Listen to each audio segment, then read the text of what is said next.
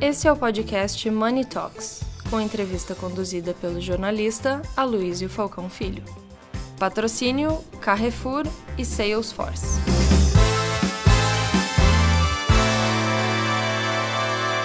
Queria fazer um agradecimento também à Atmo Digital, que está aqui fazendo a nossa transmissão de hoje, a Teleloc, a Sapori. Sapori a Veridiana Correia está conosco aqui e temos uma surpresa bem bacana para vocês na saída. E não queria dar spoiler, né? Mas rapidamente a Sapori lançou um, em parceria com o chefe Alex Atala, uma linha de refeições rápidas para a gente que trabalha muito, quando a gente quer comer algo equilibrado, bem executado, rapidamente no escritório, sem precisar pedir delivery e ficar aí cheio de transtornos.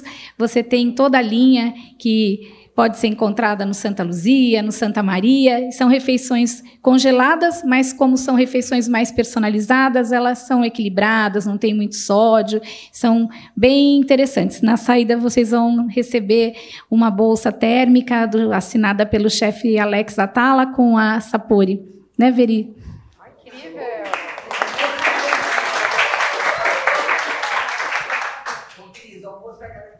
O almoço está garantido. Bom, vou deixar o Aloysio abrir para a gente conseguir cumprir nossos horários de hoje. Olá a todas. Opa, está muito, muito perto aqui. Tudo bom? É, bom dia a todos e a todas. Eu queria, antes de abrir aqui o nosso debate, nossa discussão, é, falar é, com vocês o quanto eu fiquei indignado nesse fim de semana com os áudios que foram vazados é, na imprensa e nas redes sociais. É lamentável, em pleno século XXI, a gente ter é, que escutar aquele tipo de absurdo. Mas eu queria também fazer um alerta que é o seguinte: é, esse tipo de barbaridade não é incomum. Esse tipo de barbaridade não é algo que é uma exceção.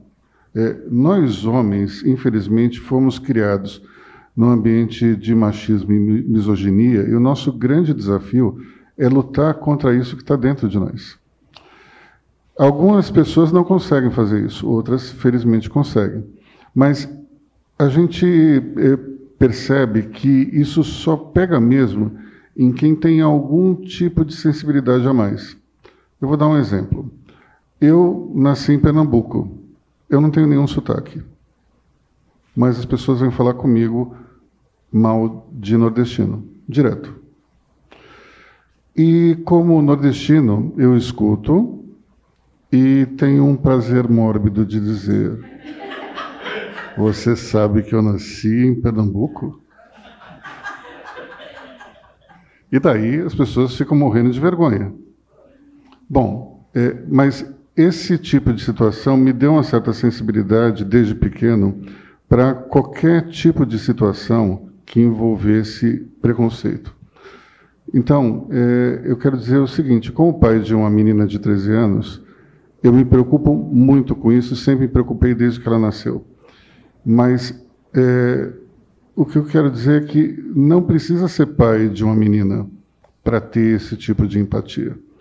E os homens eles precisam estar unidos com as mulheres nesse tipo de luta, porque infelizmente o que nós ouvimos no fim de semana não é exatamente algo raro de se escutar. Então, dito isso, vamos aí nosso nosso debate.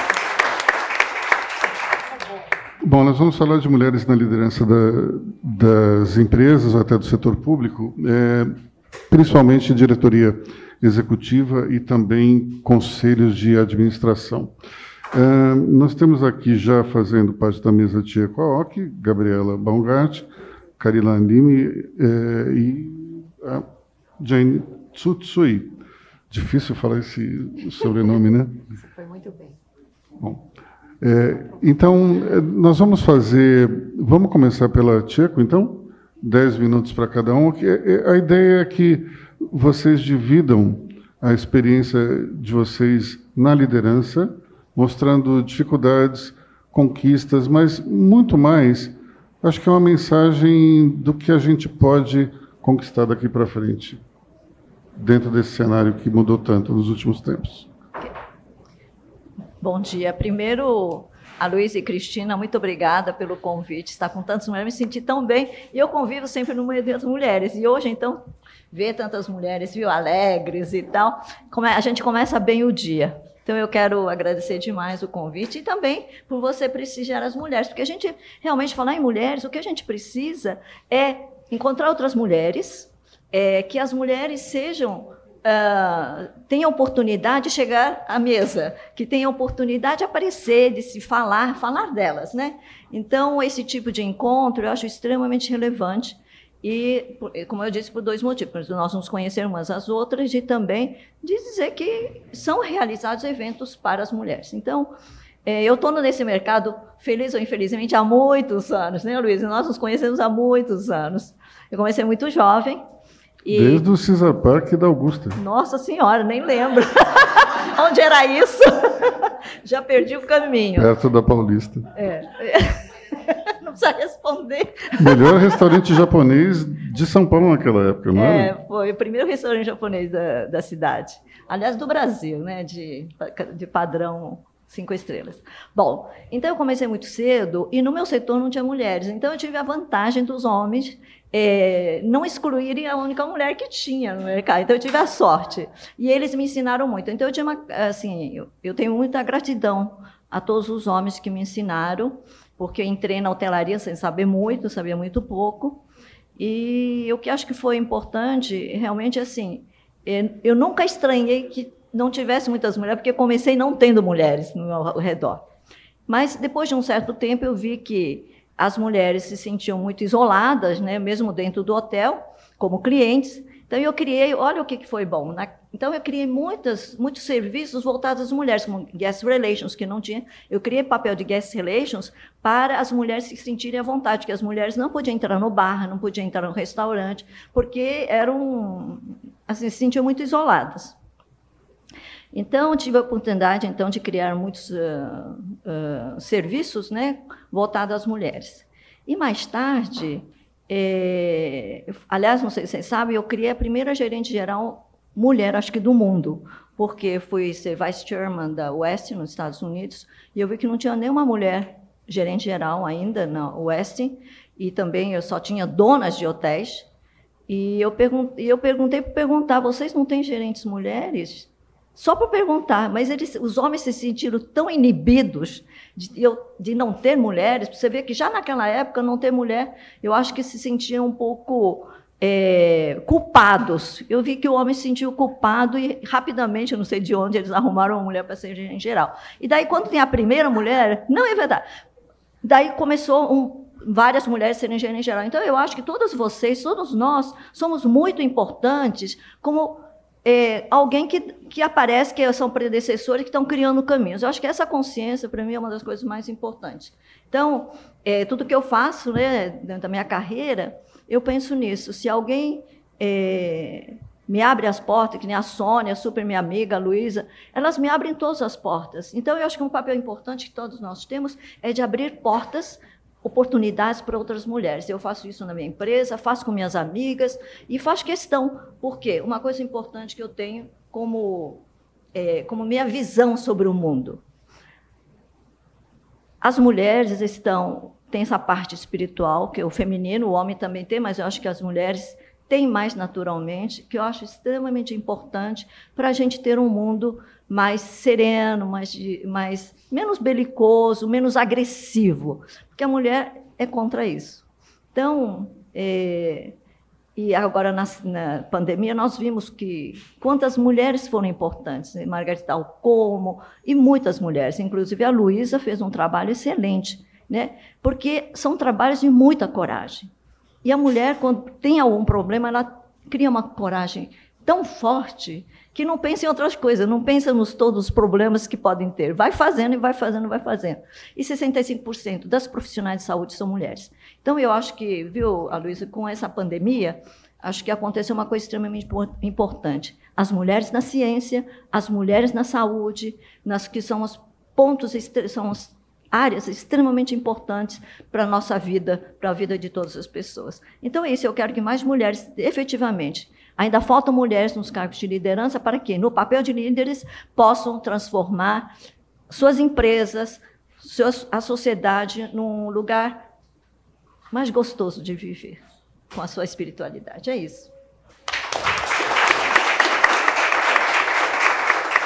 O Tcheco economizou aí alguns minutos, vou fazer uma pergunta para você. É. Eu lembro, Fácil, eu lembro uma vez. eu lembro uma vez que você, ao assumir uma liderança de um, de um grupo feminino, disse que a sua atuação tinha que ser como uma meia calça. Lembra disso? Sei, explica aí, explica aí para o pessoal. A meia calça, eu acho que uma das coisas é, ela é firme, né?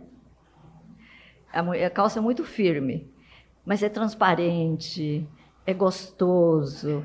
Não, é verdade. Você nunca usou meia calça, então não Ainda bem. Você, eu vou explicar.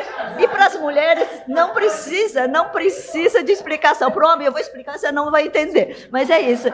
A mulher é firme, é transparente, é gostoso e é importante. Né? Cada vez menos, mas as meia calça são importantes. Mas as mulheres são importantes. Menos meia calça, mas as mulheres são muito importantes. Tá bom. Ainda bem que eu não sei como é que é, né, pessoal?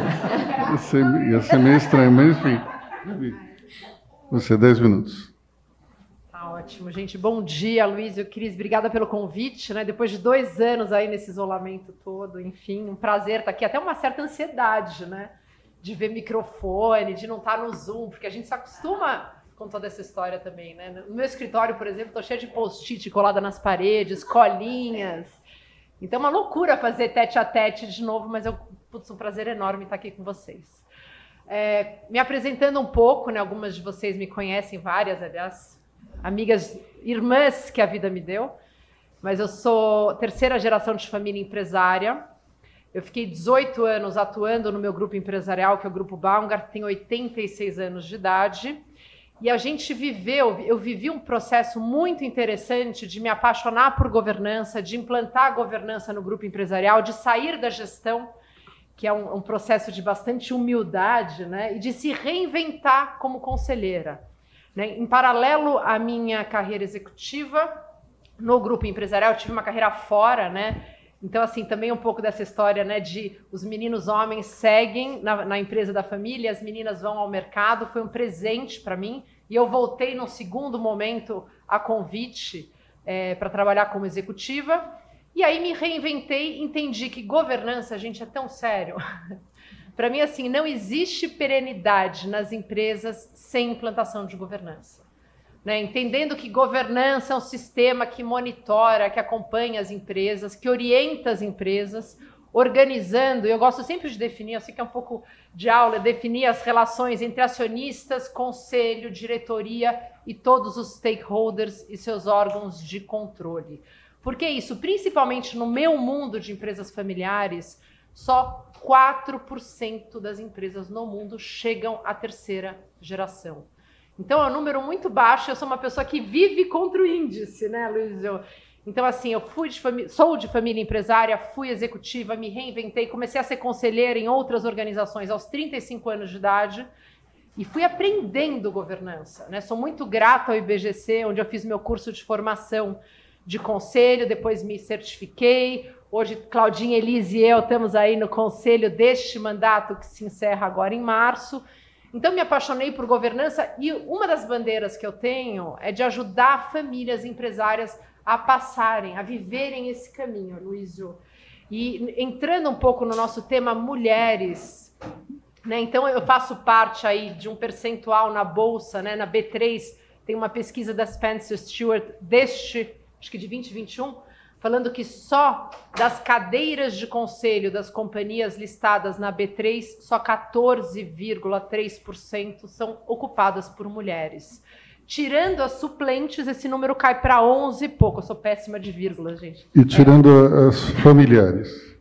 Não, de capital aberto na B3. Ah, Podem tá. ser de controle familiar ou não. Né? Temos vários, Magalu. Não, eu digo, é. tirando as mulheres que fazem parte da família controladora. Não, se eu tirar as mulheres que fazem parte das famílias controladoras, cai para 4%. Né? Então, assim, para vocês verem o desafio, isso não é para ser demérito, né? Das, das, eu faço parte delas, né? Das, das acionistas que se formaram para estar numa cadeira de conselho, mas é um número muito pequeno ainda. Né? Então, se você comparar mundialmente, a média mundial é de 27%. Né? Se você olhar Suécia, Noruega, acho que Canadá está em 44% de cadeiras. Né? No nosso grupo empresarial, eu tenho a felicidade de falar que 47% das cadeiras de conselho e comitê são ocupadas por mulheres. Né? E além. Imagina. Eu brinco, walk the talk. A gente começa na nossa empresa e auxilia as outras companhias nessa jornada. E 47% também das cadeiras são com jovens, né? Menos 50 anos. O que é raríssimo também, né? Porque a média hoje da mulher em conselhos está acima de 56 anos. E a gente tem visto um movimento muito grande de mulheres líderes executivas que estão pensando e cogitando é, usar suas competências nos conselhos, nas empresas. Está aqui o André Dezek, né, que, que falou que estava a gente conversando um pouco antes, falando né, da aceleração de procura de mulheres. E por que mulheres? Né? Pelo resultado que elas provocam, né, pela diversidade, pela inclusão, pelas competências, pela performance financeira que essas companhias atingem a médio e longo prazo também. Né? Muitas vezes eu falo essa coisa de moda, né, Luiz? Eu tenho um pouco de medo. Assim, ah, então agora, como o ISD, não adianta falar, você tem que viver. ISD são é, é, uma estratégia de impacto socioambiental da sua companhia e social, super importante. Você tem que viver isso na tua companhia. Não adianta falar que você gosta dos princípios de ESG se você não vive eles nos dias, no dia a dia da tua companhia, enfim. Então, as mulheres, é, acho que eu paro por aqui, né, para deixar você, para a gente depois fazer um debate, enfim, eu quero ouvir perguntas de vocês também. Então, essa é um pouco da, da, da Gabriela, né?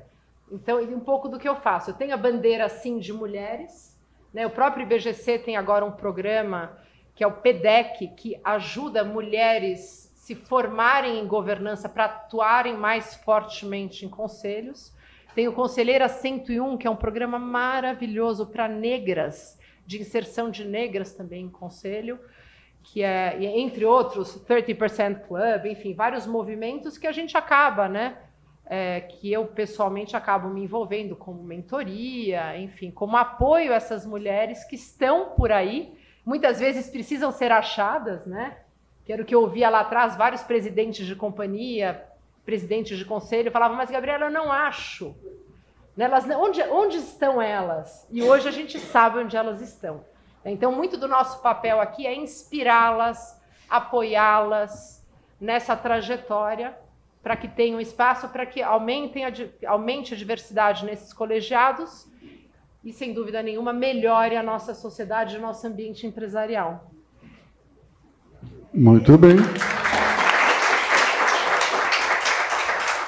Você sabe que a gente percebe que está ficando velho quando, é, no meu caso, por exemplo, eu entrevistei a mãe da Gabi. Então você vê que realmente a, a idade está chegando. Eu vou aproveitar, já que você não gastou todo o seu tempo, e fazer essa pergunta. É, o quanto o exemplo da sua mãe, como executiva dentro do grupo, te ajudou a ser quem você é? Muito. Duas coisas ajudaram. Né? Meu pai era um visionário, empreendedor com a régua altíssima. Né? Então sempre me desafiou como mulher, como filha, né? de ter, de, de performar, de ser protagonista, enfim. E minha mãe muito, porque ela era sempre muito doce. Né? Ela foi uma excelente mãe, muito feminina e com uma meia calça da eu vou falar para minha mãe agora porque assim, dura, assertiva, e sempre foi um exemplo, e a Luísa, até para completar, as mulheres da minha família, de forma geral, minha avó sempre foi muito apoiadora nesse processo de empreendedorismo. Minha tia Úrsula, minha mãe. Então, são exemplos dentro de casa que te desafiam e te mostram que é possível. Né? E você Eu brinco, é como isso entra no teu, é, está no teu DNA, mas é aflorado por bons exemplos que a gente tem à nossa volta.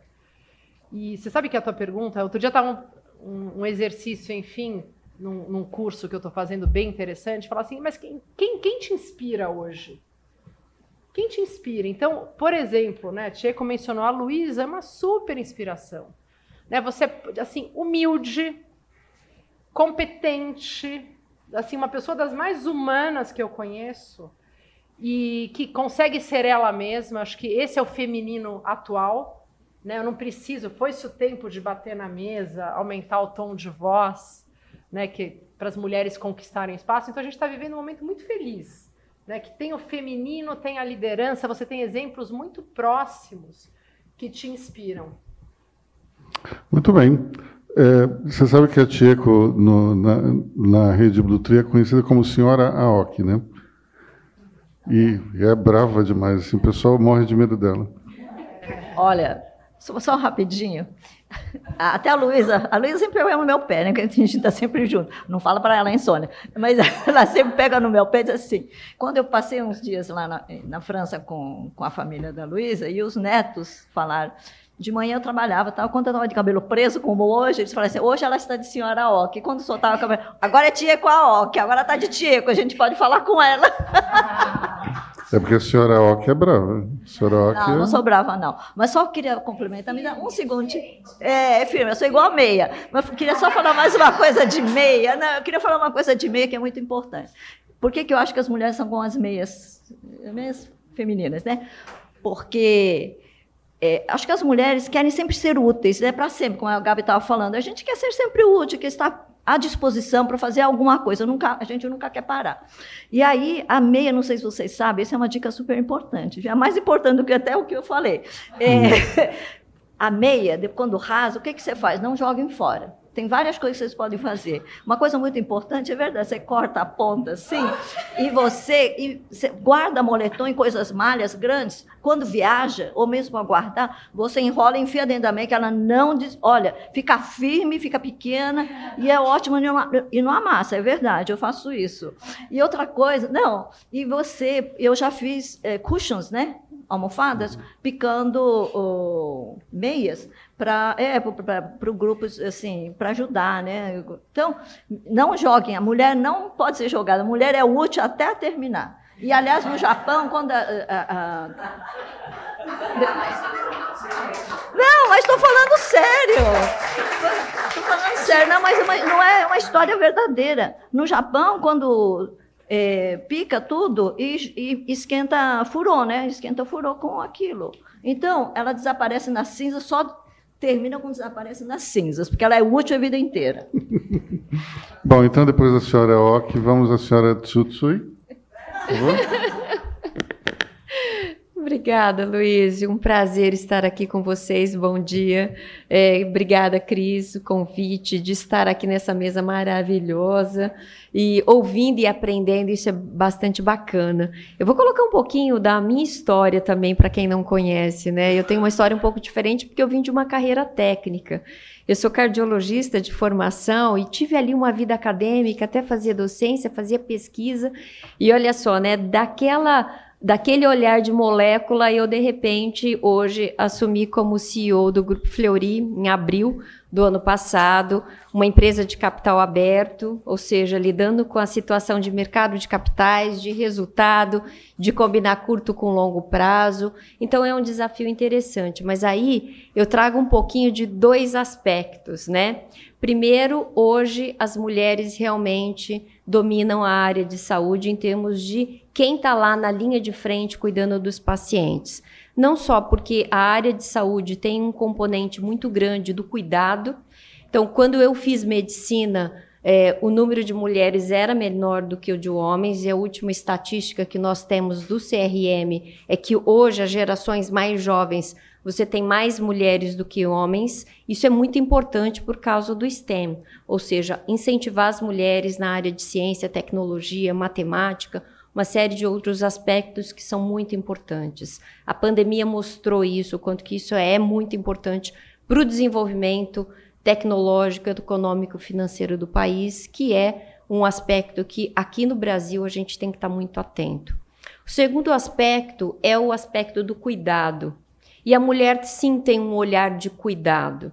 Então, quando a gente olha todos os números, a mulher ainda olha mais para o cuidado à saúde, para o cuidado à educação. Claro que isso precisa ser cada vez mais compartilhado, isso não é papel da mulher, mas é fato que a mulher tem um aspecto de cuidado que na nossa empresa, uma empresa que tem completando agora 96 anos de medicina diagnóstica, mas que está com outro posicionamento, a gente olha a nossa empresa, o Grupo Fleury, nós somos uma empresa que temos 80% do nosso quadro são de mulheres. Agora, e as mulheres na liderança? Esse é o aspecto que surge como uma pergunta. Se na área de saúde, se em outras áreas nós temos tantas mulheres, por que, que as mulheres não estão ocupando esses cargos de liderança? Então, é, eu assumi, já estou no grupo há 20 anos, fiz uma transição de uma carreira técnica para uma carreira de gestão, carreira executiva, há 14 anos.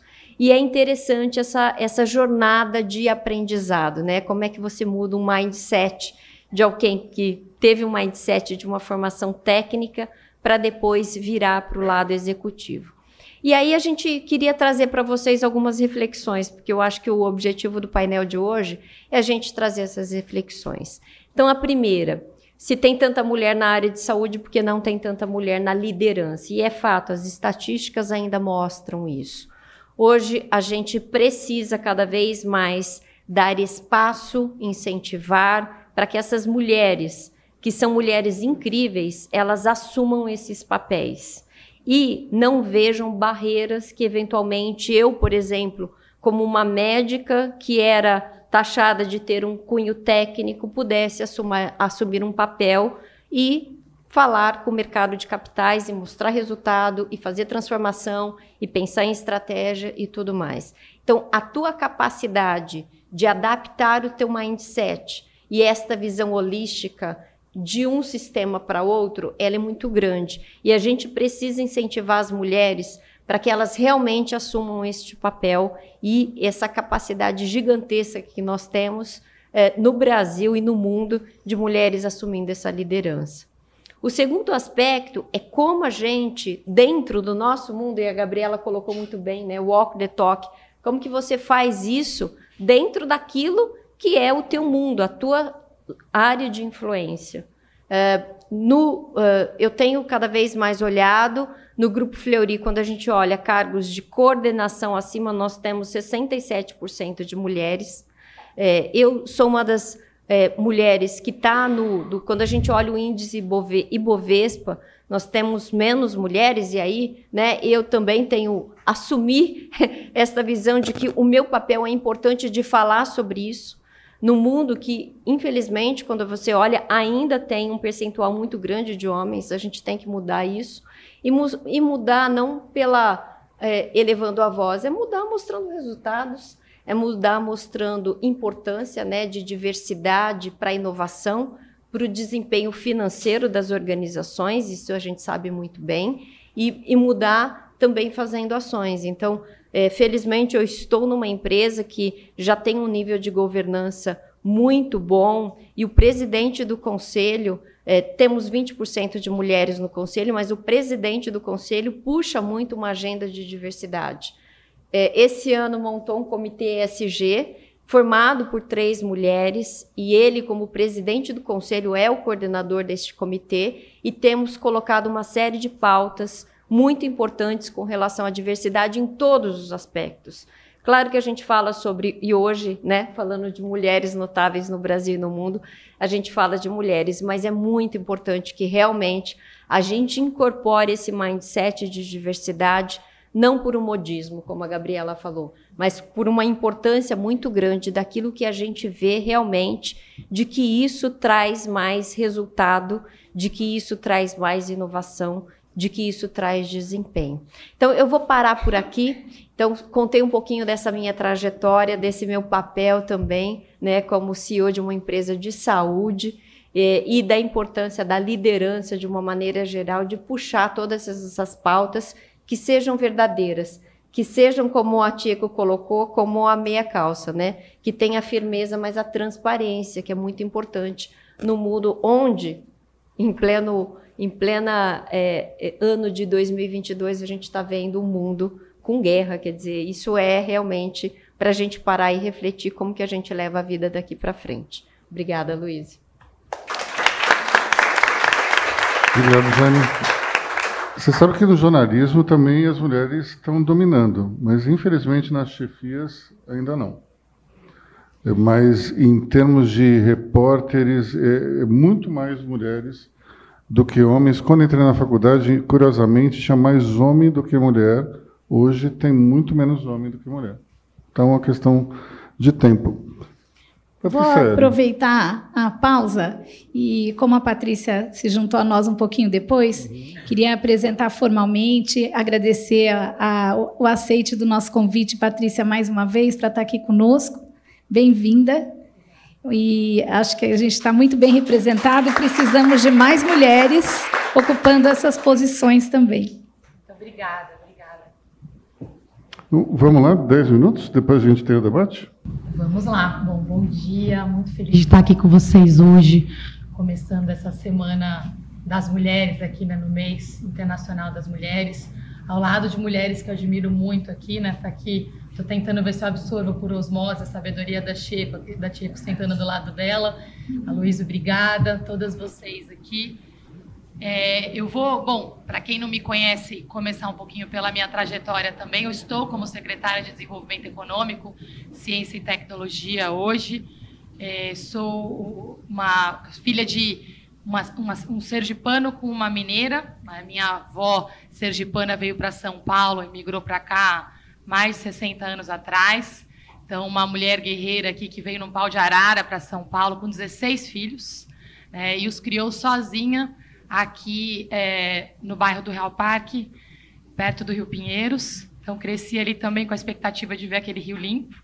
Já vou contar porque que eu mencionei isso, que essa, essa semana é uma semana muito especial. É, também por parte de mãe aqui, minha avó era índia, né? não teve a chance de ficar com os vírus, que meu avô garimpeiro levou os filhos dela. E minha mãe se despediu da mãe dela aos seis anos de idade. E a gente não sabe né, onde minha avó faleceu, onde ela foi enterrada. E ficou emocionada, né? Porque a gente começa a lembrar a história das mulheres, da família, e não tem como não se emocionar. E hoje foi um dia muito emocionante para mim, porque a gente falou aqui do desafio das mulheres na liderança, e eu tenho uma hipótese, porque as mulheres batalham muito, né? E na, na pandemia, o empreendedorismo por necessidade cresceu muito. O maior desemprego foi das mulheres. Né? As mulheres perderam emprego porque precisaram cuidar dos filhos, não tinham com quem deixar os filhos é, e passaram a ficar em casa de novo. Mas hoje, mais é, de 40% das famílias no Brasil são sustentadas integralmente por mulheres, mulheres divorciadas, como foi o caso da minha, da minha avó, e como é meu caso hoje. Né? Eu sou mãe de gêmeas de 7 anos, tenho guarda compartilhada com o pai, mas quando as minhas filhas estão comigo, estão 100% comigo. Então, hoje de manhã aconteceu aquele perrengue imprevisto típico, né? Que a, eu tenho uma babá que me ajuda e ela teve um problema e chegou atrasada. E eu falei, e agora, o que, que eu faço? Né? Então, aquela organização que tinha feito, eu voltei, fui fazer café da manhã, arrumo as filhas, não sei se saio, se fico, aí peço ajuda, chamo o Uber, você vai precisar levar as meninas, porque eu tenho que ir para o evento. E essa foi minha razão do atraso de manhã. Mas essa babá que está trabalhando comigo é filipina. E eu descobri que tem uma comunidade muito grande de filipinos aqui no Brasil. E ela mora aqui há 10 anos. Fala inglês só e, e eu estou me comunicando com ela, é um desafio sempre. E eu descobri essa semana, conversando com ela, ela viu uma menininha de dois anos passando, falou: Nossa, parece com a minha neta. Falei, Mariane, mas você tem neta? Tenho, tenho quatro filhos. E onde eles estão? Nas Filipinas. E faz quanto tempo que você não vê seus filhos? Oito anos. E por que, que você veio para o Brasil? Porque aqui a gente consegue trabalho e eu consigo mandar dinheiro todos os meses para sustentar os meus filhos. E minha filha de 19 anos agora tem uma filha de dois e eles estão usando meu dinheiro para comprar uma casa nova. Então, é, o desafio de todas as mulheres assim é, é, silencioso. A gente não discute isso todos os dias. É, e eu me sinto uma privilegiada, porque eu estou aqui hoje, mas eu tinha babá, eu tinha uma faxineira, eu tenho essa ajuda. É, só que tem uma corrente por trás de todas nós. Né? Uma se atrasa porque alguém se atrasou para ficar com o filho, o vizinho, e todos os dias são assim. Todos os dias tem uma corrente de mulheres se ajudando para que outras mulheres consigam sair para trabalhar para que outras mulheres consigam chegar na liderança. E eu acho que um trabalho de reflexão que a gente precisa fazer agora é como é que a gente muda essa agenda de liderança. Eu penso, no meu caso, esses últimos três anos de governo, o sacrifício pessoal como mãe foi muito grande, porque a maior parte dos eventos são à noite, quase todos os dias existem jantares, quase todos os fins de semana nós temos eventos. E eu já criei uma série de artimanhas. Olha que eu sou super criativa. Às vezes eu levo as filhas, às vezes eu volto. É um desafio. E se para mim, que tenho toda a estrutura desafiador, imagina para mulheres como a Mariane, que não tem estrutura nenhuma, né, que consegue hoje lidar com a dor de passar oito anos sem ver os filhos para que eles possam ter comida em casa, porque ela não tem as mesmas condições no país dela. Então, é, é um trabalho em cadeia que a gente precisa fazer. Esse é um mês que deveria ser feliz de celebração e está sendo um mês de grandes desafios. Os acontecimentos dos últimos dias foram muito chocantes, de mulheres sendo é, assim desrespeitadas no nível máximo. E a gente aqui quer fazer diferente, a gente quer sempre dar o tom positivo, dar a estrutura necessária, mas eu acho que a gente precisa também refletir e entender o que, que a gente está fazendo errado e como é que a gente consegue mudar esse rumo para que, de fato, esse mês passe a ser um mês de celebração. Porque os números mostram que a gente não está melhorando. É, um dos únicos crimes que cresceu durante a pandemia foi a violência contra a mulher e contra vulneráveis. Os espaços de liderança para mulheres não estão aumentando. E na pandemia, o empreendedorismo por necessidade feminino cresceu sem precedentes, duas vezes mais do que o masculino. No governo, nós fizemos muito trabalho, né, contando um pouquinho ali do trabalho da secretaria. O governador João Dória deu muito espaço para mulheres, é o governo com maior percentual de mulheres na liderança. Hoje, mais de 60% dos cargos de gestão são femininos. Há uma série de políticas para mulheres. Na parte de empreendedorismo, nós lançamos o Empreenda Mulher. Nós estamos trabalhando para ajudar essas mulheres que passaram a empreender por necessidade, para que elas passem a empreender por oportunidade, para que seus negócios prosperem. Também incentivando mulheres para que participem eh, na tecnologia. Hoje nós temos pela primeira vez nas três universidades estaduais três vice-reitoras mulheres. É a primeira vez que isso acontece. Presidência dos institutos, das empresas públicas. Nós temos ali a Patrícia Iglesias na CETESB, nós temos a professora Lied no IPT. Então, esse cuidado de garantir que nós temos cada vez mais mulheres na liderança é nossa prioridade 24 por 7. Em especial, mulheres negras. E o espaço começa na atração e na formação um caso aqui para a gente terminar num tom é, inspirador e otimista. Na semana retrasada, na, quinta, na última quinta-feira da semana retrasada, ao lado do vice-governador, nós fizemos a primeira colação de grau é, presencial da Universidade Virtual de São Paulo, que hoje já tem mais de 60 mil alunos e uma plataforma também à distância com 200 mil alunos.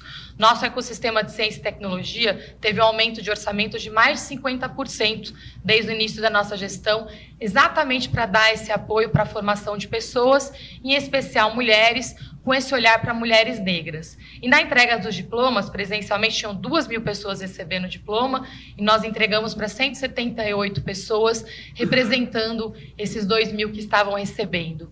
E foi muito emocionante, porque quase metade das pessoas que receberam diplomas eram mulheres negras.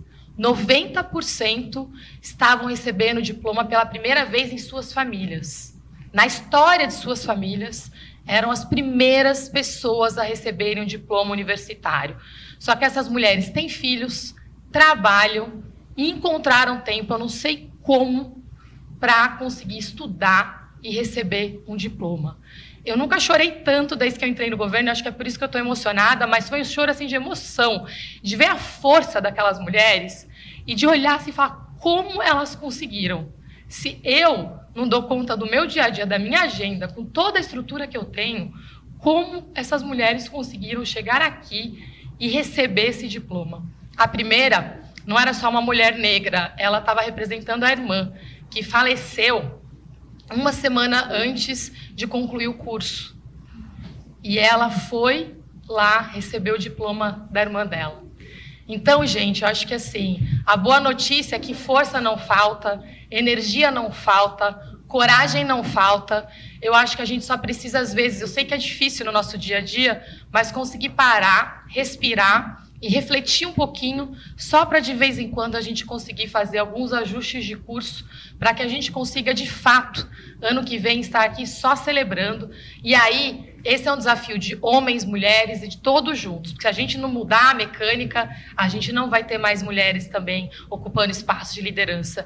E eu sempre falo, cada mulher que vem abre um pouco mais de espaço para trazer outras. Hoje a minha fala é um pouco diferente. Esse é um desafio de todos nós homens e mulheres. E aí, hoje, eu finalizo minha fala aqui com um pedido especial para os homens. Né? A gente precisa da ajuda de vocês e a gente não está aqui para brigar. A gente está aqui para compor, para trabalhar juntos. Né? Não é um ocupar o espaço do outro, é a gente trabalhar juntos de uma forma diferente. E aqui meu pedido humilde é para que a gente consiga refletir e mudar um pouquinho dessa mecânica, porque jantares, o clube do charuto. Eu, eu, juro que eu já tentei de tudo, mas tem um limite do que a gente consegue fazer.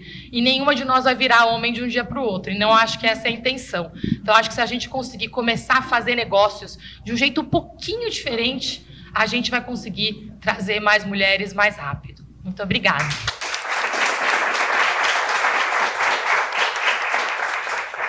Parece que a gente combinou, porque eu falei exatamente na abertura que essa não era uma batalha somente das mulheres, mas também dos homens, né?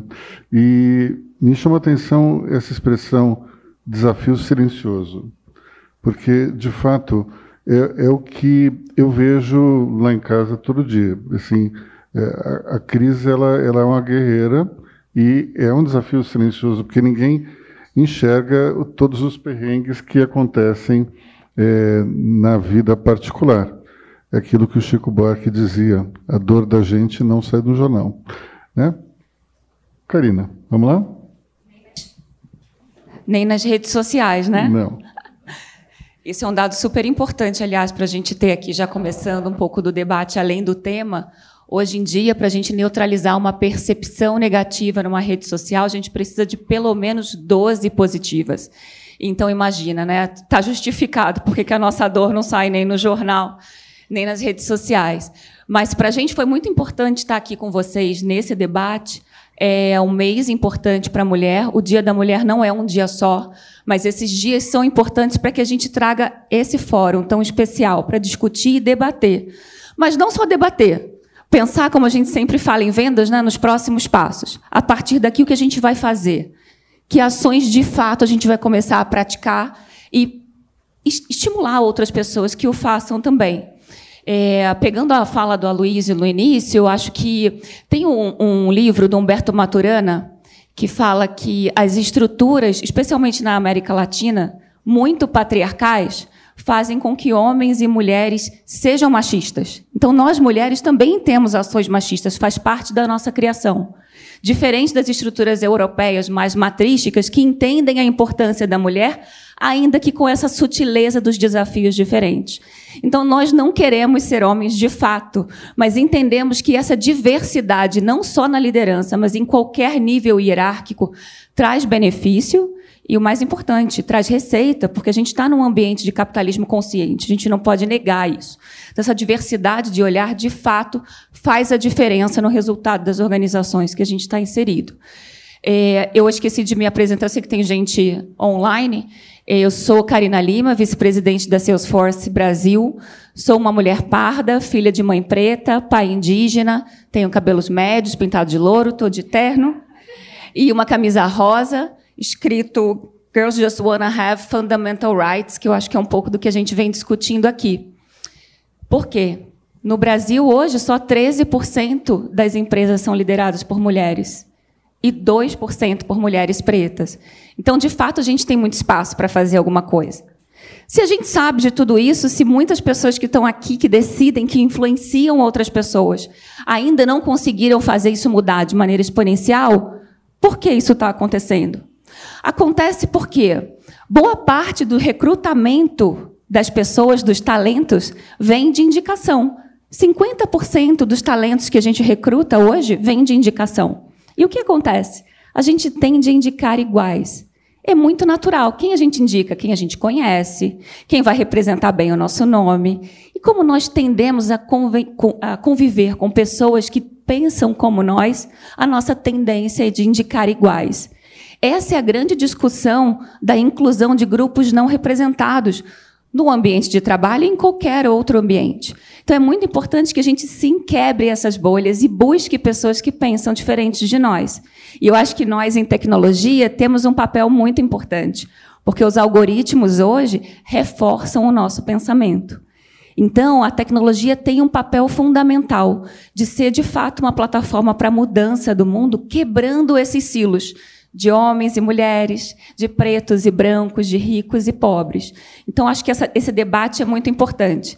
Mas que a gente pense junto em que ações, a partir daqui, nós vamos tomar nos nossos pequenos grupos ou nos nossos grandes grupos, nos conselhos e nas lideranças, para que, de fato, a gente mude a realidade do Brasil. Já que nós, mulheres, aqui, não somos minorias, somos só não representadas, né? assim como a população preta, que também é a maioria no Brasil e ainda assim não representada.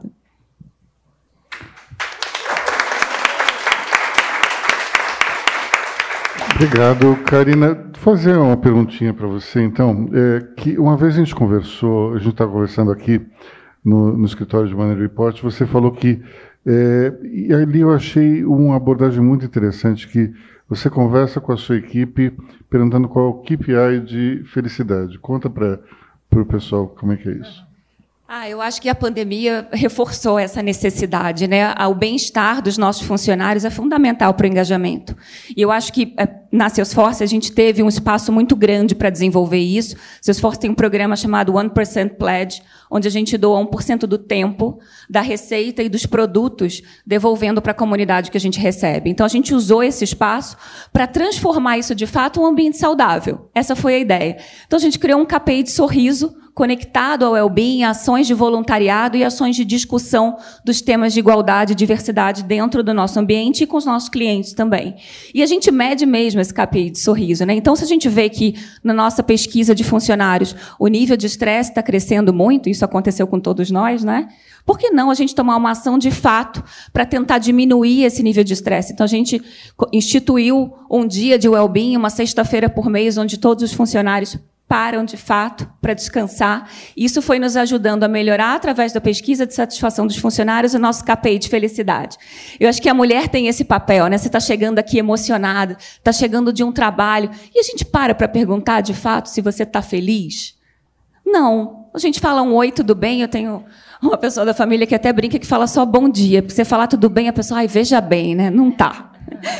Então, se não está, de fato, como ela vai produzir 100%? Como ela vai entregar o melhor dela? Como que a gente pode, de fato, tomar alguma ação para ajudar ela a resolver o problema com o filho em casa, ajudar a mandar o dinheiro para onde tiver que mandar, a ajudar a fazer isso para que ela, de fato, entenda que ela vai estar mais feliz ali, mais engajada, produzindo melhor para a empresa, para os clientes e para a comunidade que ela está inserida. Obrigado. É, eu vou abrir aqui o, o debate, começar com uma pergunta, eh, fazendo uma ligação com aquilo que eu disse no início, é, que geralmente as pessoas se espantam quando eu digo que eu sou pernambucano, e geralmente eu escuto o seguinte, mas você nem parece. Então, então eu queria, eu queria perguntar para você o seguinte: vocês já ouviram uma dessa, nem parece mulher? Gabi, você que trabalhou fora da, da, sua, da empresa da sua família. Já ouvi várias coisas, né? Inclusive, assim, por que, que você quer trabalhar? Né? Então, assim, é, coisas muito complicadas, é, mas eu entendo que a gente tem esse papel que você falou um pouquinho, né? De quebrar, de provocar, né? de não fingir que não ouviu, mas contrapor de uma forma educativa. Eu acho que esse é o nosso papel aqui. Né? Então, já ouvimos e você sabe que tem uma informação super interessante, né? Eu estava estudando um pouco é, os números e eu fiquei super chateada porque assim no ambiente, no ecossistema de startups brasileiros, só 4,7% das startups são fundadas por mulheres. E qual é o maior desafio? Né? Por que não mais mulheres fundadoras de startups? Por um, uma dificuldade de ter acesso a crédito. Então, para vocês terem ideia né, do, do investimento ativo desse ecossistema, só 0,04% são destinados a startups fundadas por mulheres. Aí, quando você pergunta por quê, né? Outra informação que eu fiquei até me, me emociona assim, que 72% das fundadoras que foram atrás de capital tiveram sofreram assédio moral e foram desincentivadas, se sentiram é, menores, se sentiram é, incapazes de obter aquele capital. Né? Então, esse até, depois, eu, se quiser, eu passo a fonte a vocês, mas eu fiquei super chateada. Né? Um pouco disso que você está trazendo, né? Esses, é, esse inconsciente, vieses inconscientes que aparecem em algumas falas, desincentivos.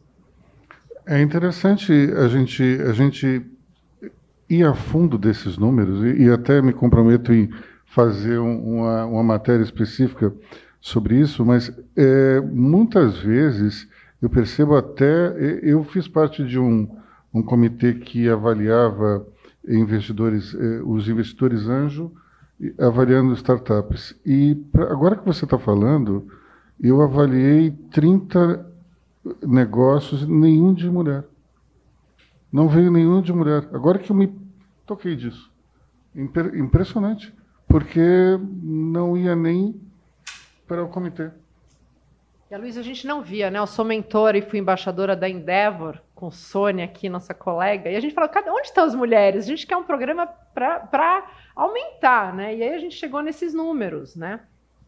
Então nos sentimos responsáveis também. Sônia tem um fundo incrível, que é o Dona de Mim, né, de incentivo de microcrédito a mulheres empreendedoras, e é isso que a gente tem que fazer, né? Luísa, dentro da nossa possibilidade complementando o que a Gabi está falando, que eu acho que é uma coisa extremamente importante. A Sônia, a Alice e Denise, algumas mulheres, e fundada pela Sônia, esse fundo Dona de Mim, é importante não apenas por causa do, do, do, dinheiro, que é super importante, na formação de líderes, porque quando você é dona de você, quando você tem que criar suas ideias, seus projetos, aí é que você começa a formar líderes, você começa a formar pequenos. Então, se a gente quer mais mulheres líderes, eu acho, Sônia, parabéns, porque é aí que você começa, além de você criar esse fundo, dar condições para as mulheres é, fazerem seus negócios e que é o primeiro pequeno negócio que vai crescendo, né? Tem que começar pequeno mesmo, não tem jeito.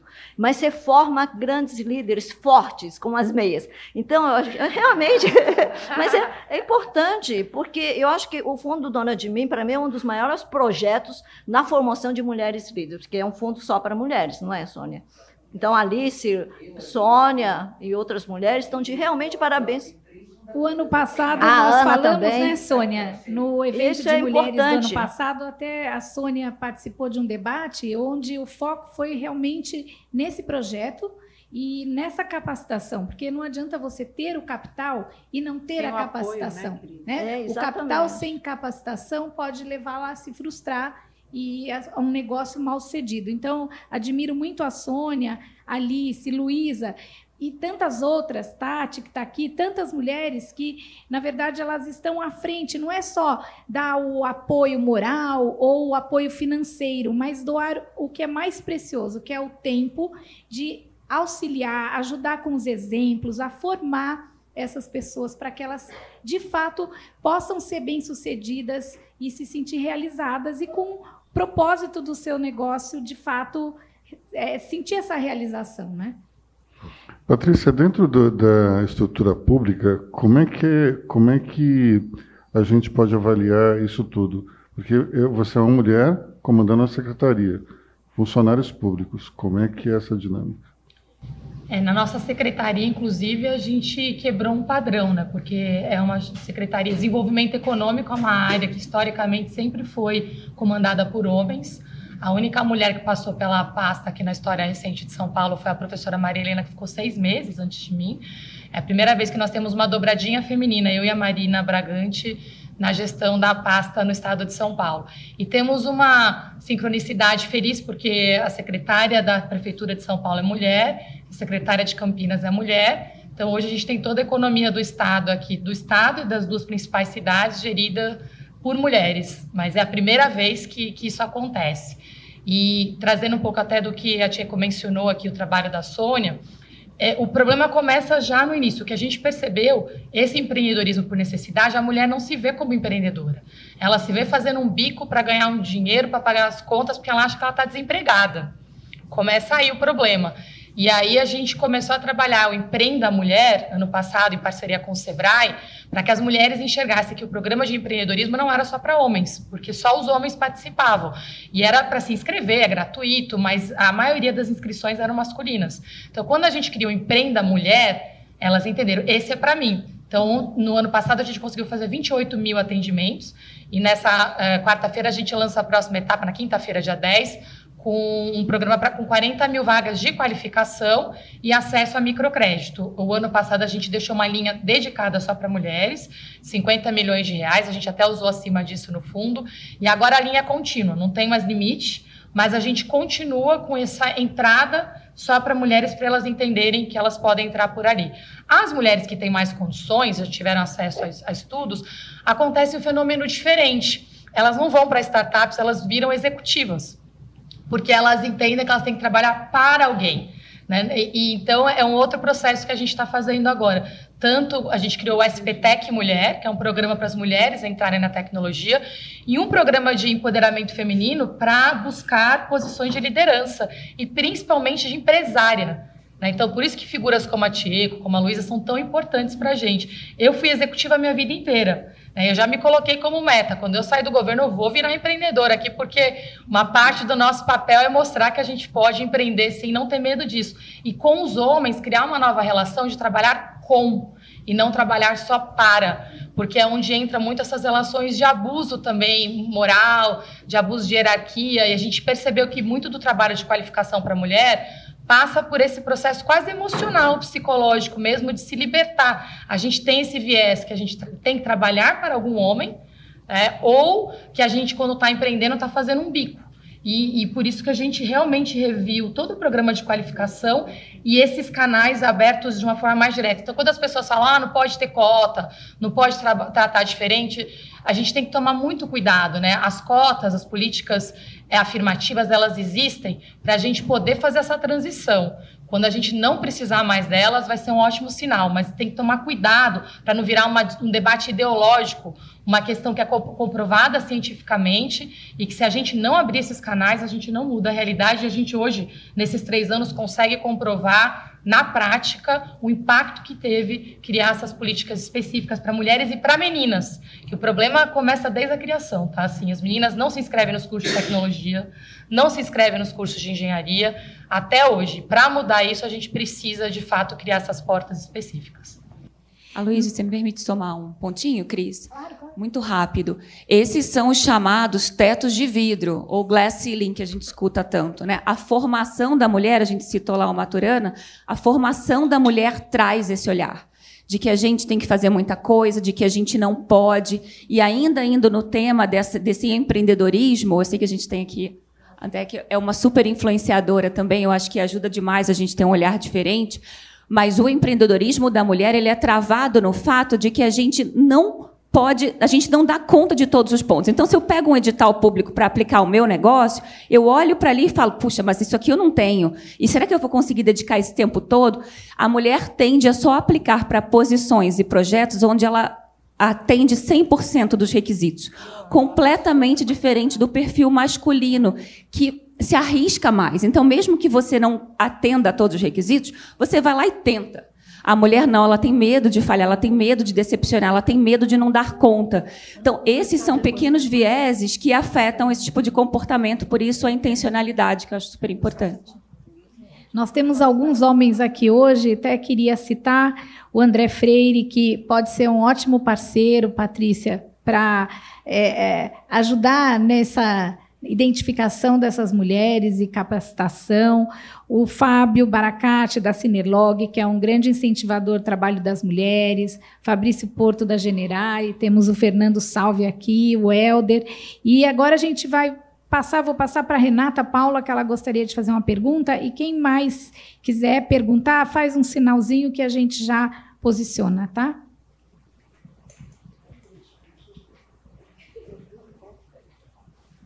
Vamos lá. É, eu trabalho em duas áreas diferentes da minha vida. Primeiro, eu tenho um instituto, eu trabalho no terceiro setor. Eu tenho uma casa na Cracolândia. E eu posso dizer que a realidade da Cracolândia é dirigida por mulheres, sim. Temos 11 instituições no centro, seis são dirigidas por mulheres. Porque não tem outra opção. É a mulher que está lá, é a mulher que faz. E quem dá a comida para o filho é a mulher. Não adiantou. A pandemia veio para mostrar que não existe problema. O homem vai para a bebedeira a mulher vai para o tanque, vai lavar roupa, vai atrás, vai buscar a cesta básica, vai correr atrás de marmita, e é a mulher que faz. E a maior invasão que a gente tem no centro, que é a invasão da Marcela. Comunidade da Marcela. Fica embaixo do viaduto Rio Branco. São 78 famílias com dois banheiros. Um banheiro de cada lado, um masculino e um feminino. Tá sem som? Tá. Quem quiser conhecer, eu convido, eu levo. Não tem cheiro, não tem rato, não tem barata, não tem bagunça. Na entrada, a Marcela escreveu as ordens na parede: proibido homem sem camisa, criança desacompanhada, animal é, pet. É uma ordem que vocês não têm noção. Os banheiros separados para não ter violência com as meninas. E tudo acontece. E ela quebrou uma parede e enfiou todo mundo lá dentro porque não tinha onde ficar. Dos 78 barracos, 60 são de mulheres que cuidam dos filhos. Na onde eu trabalho, no Instituto Sonho, são 800 e poucas crianças. Pós-pandemia, tivemos um trabalho incrível, porque as crianças comiam na escola ou comiam no projeto. A escola fechou, o projeto fechou, eles batiam na porta pedindo comida. E aí eu agradeço a Sapori, porque foi o, com a ajuda da Sapori que a gente começou a entregar mil refeições por dia. Porque eu falei, não adianta a gente levar a cesta básica, eles não têm estrutura para fazer aquilo virar comida. Tem que levar a refeição pronta. E aí, como a gente já está lá mais de 10 anos, com autorização do tráfico, a gente entra na comunidade e eu entrego a comida para as crianças. E assim, foi o caos a pandemia, foi o caos, porque a gente perdeu o contato dia a dia com as crianças e várias foram trabalhar para o tráfico. Mas quem segura a comunidade é a mulher. E a mulher não se vê empreendedora, ela se vê fazendo um bico. Então, ela cuida dos filhos, ela cuida da casa, ela cuida de tudo. E depois disso tudo, ela pega o carrinho e vai fazer coleta seletiva, vai fazer reciclagem, vai fazer qualquer coisa, mas ela não se vê empreendedora. Aquilo é um bico. Ela vai fazer unha na rua. Ela vai fazer bolo para vender os pedaços mas isso para ela não é empreendedorismo. Então, um grande trabalho nosso lá dentro é só isso: é conscientizar de que aquilo é um trabalho, sim. Outro assunto. Queridas mulheres, vai ficar um desafio para todas. Todas vocês. Eu trabalho dentro de museu, eu sou colecionadora. E eu coleciono mulheres. Por quê? Você tem na escola de arte 55% de mulheres entrando na escola. E representado dentro de museu, você tem 3%. 3. Se você pegar o MAN por ter uma mulher, você tem lá 30%, mas isso é exceção. Se pegar o Guggenheim, é 2%. É de chorar. Todas vocês que fazem lives, que falam, que estão na frente da câmera, que fazem zoom. Gente, por favor, um trabalho de uma mulher atrás de você. Porque, querendo ou não, se as mulheres deixarem de ser machistas, a gente já tem 50% do mundo não machista. Vamos expor o trabalho de mulheres. É o meu desafio para cada uma. Artistas negras. Rosana Paulino. É uma negra que trabalhou 40 anos, deu aula em faculdade, teve a primeira individual na Pinacoteca, de uma produção de 40 anos de trabalho. Existem milhões de nomes que a gente pode levar, que a gente pode mostrar e que é obrigação nossa. Não precisa ser, gente, uma Beatriz Milhazes de milhões. Tem muita mulher produzindo muita coisa boa. É a gente que tem que levar e que tem que falar e que tem que mostrar. Eu sou a primeira doadora de uma obra de uma artista trans para um museu no Brasil. Estas minorias precisam ser vistas, precisam ser representadas e a gente tem que dar o passo. Então, não só as mulheres. Quando eu comecei a colecionar mulheres, os meus filhos criticavam e falavam: mãe, você vai ter o quê? Um corredor de mulheres? Um banheiro LGBT? O que você vai fazer? Porque eu junto por setores. E quando a gente não precisar falar de mulheres, aí as coisas estão bem. Até lá tem que ter cota sim, tem que ter separado sim um olhar para esse lugar. A gente não tem mulheres no mundo da arte sendo representadas. A gente vive para dar aula. Porque é o lugar do doar, do fazer pelo outro, do ensinar. E é a gente que tem que começar a dar o passo para mudar. Pronto, falei.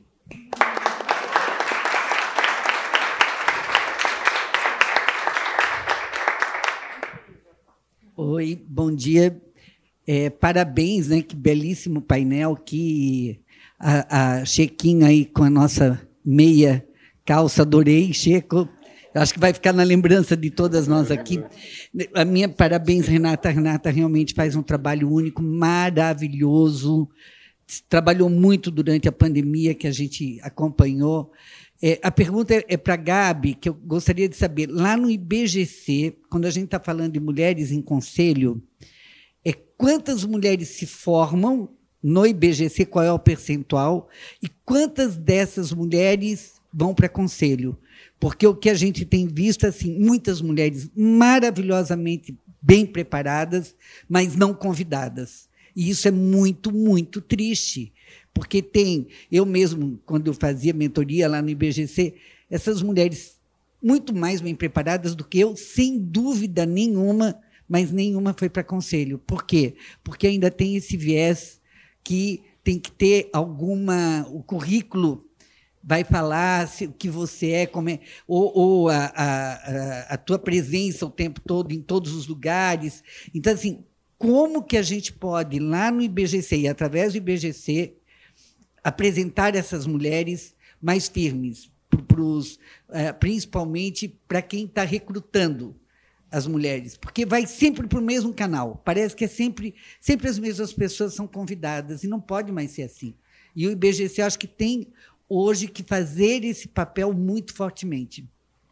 Sônia, obrigada. Excelente pergunta, né? O IBGC tem apoiado, como eu falei, o PEDEC, que é esse curso de formação, tem trabalhado fortemente. Eu não posso falar aqui pelo IBGC, né, porque a gente está no conselho, mas eu nem, sou porta-voz, não tenho as informações exatas de, quantos né, de quantas mulheres se formam, de quantas mulheres é, entram, qual o gap, de repente, de tempo para essa entrada em conselho, mas você está certíssima e lembra, o que a, o que a Ká falou é o seguinte, grande parte dos conselheiros, esse é um dado meu particular, mas assim, é, ele vem por duas formas, ou indicação, que é mais do mesmo, né, que você pega do seu set de amigos, colegas, etc., ou via headhunter. Isso tem mudado muito. Acho que o André até pode trazer um pouquinho de dados disso, mas as empresas hoje têm levado, né, têm profissionalizado o seu processo de search de conselheiros. E nesse processo via empresas de headhunting, você acaba abrindo um pouco mais, você sai simplesmente da tua área de influência para ver mercado, para ver competências, enfim. E aí as mulheres, logicamente, têm mais é, oportunidades. Né? Diferente de nós, né, que só indicamos normalmente mulheres para conselho, que a nossa área de influência, a gente faz questão, é nossa bandeira pessoal né, fazer isso, e pela competência, né, que a gente sabe pela proximidade que elas têm, mas assim, a, esse trabalho, né, esse tete a tete com as empresas de headhunting, né, com ações afirmativas de mentorias, programas que dão luz a essas mulheres, dão espaço a essas mulheres para que elas se apresentem, é muito importante.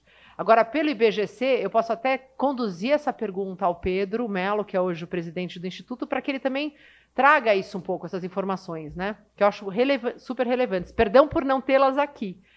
Né, mas acho que o André pode falar um pouquinho aí dos números, né? Como é que está mudando, profissionalizando este processo de indicação de conselheiros.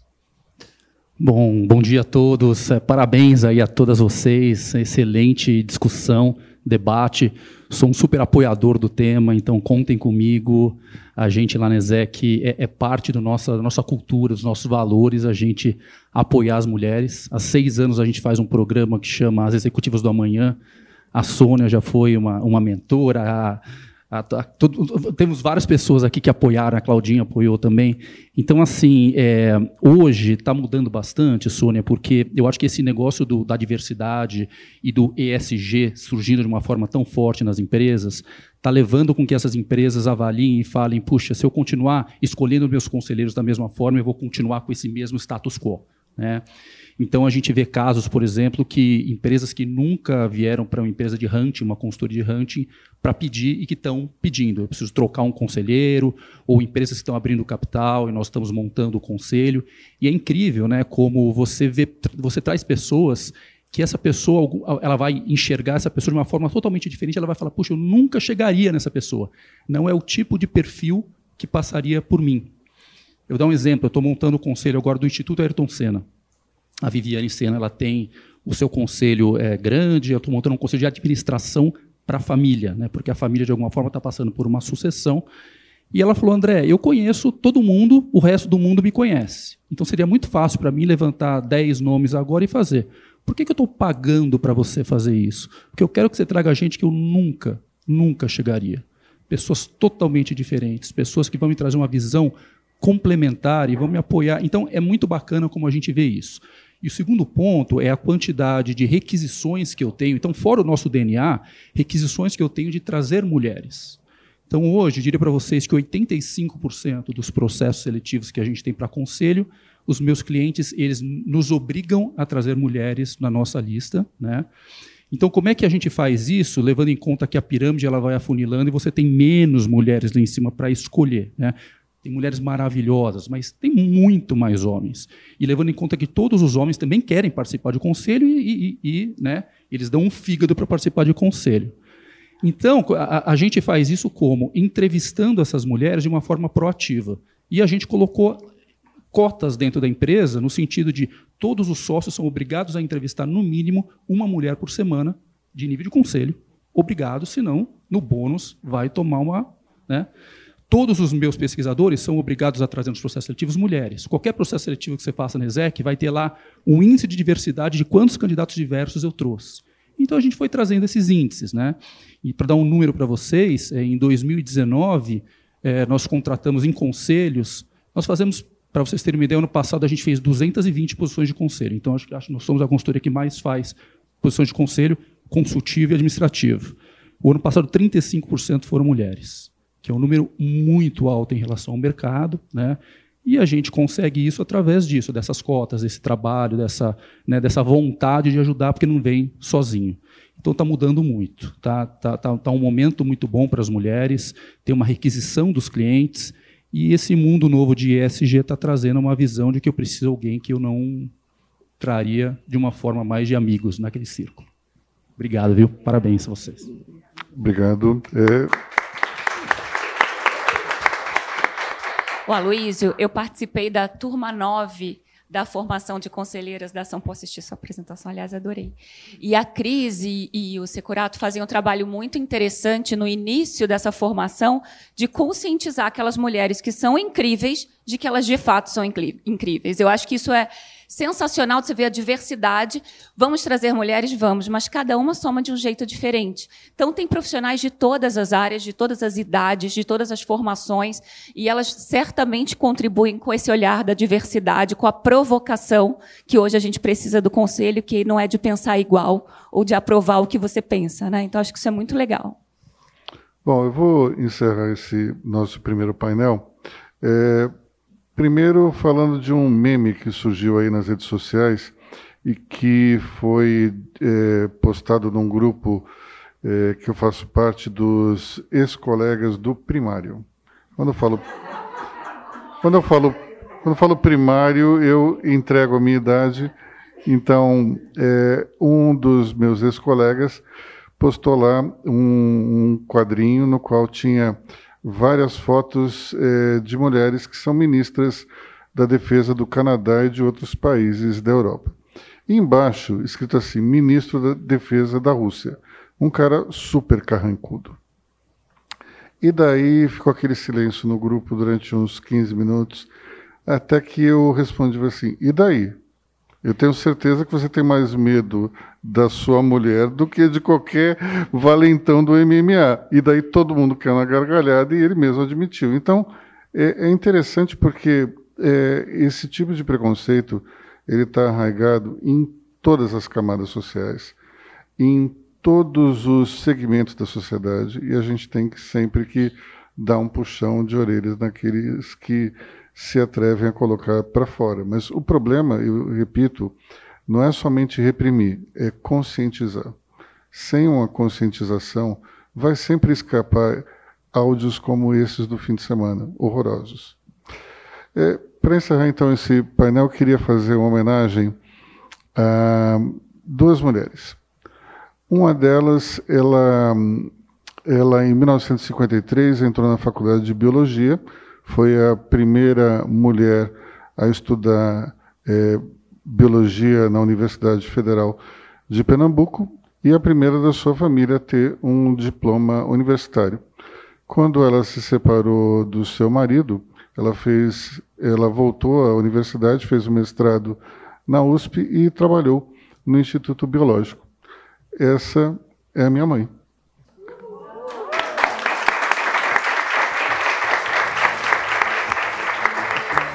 E a outra pessoa que eu queria homenagear é alguém com quem eu convivo já há quase 20 anos e me ensina diariamente a ser uma pessoa melhor. E essa é a Cris.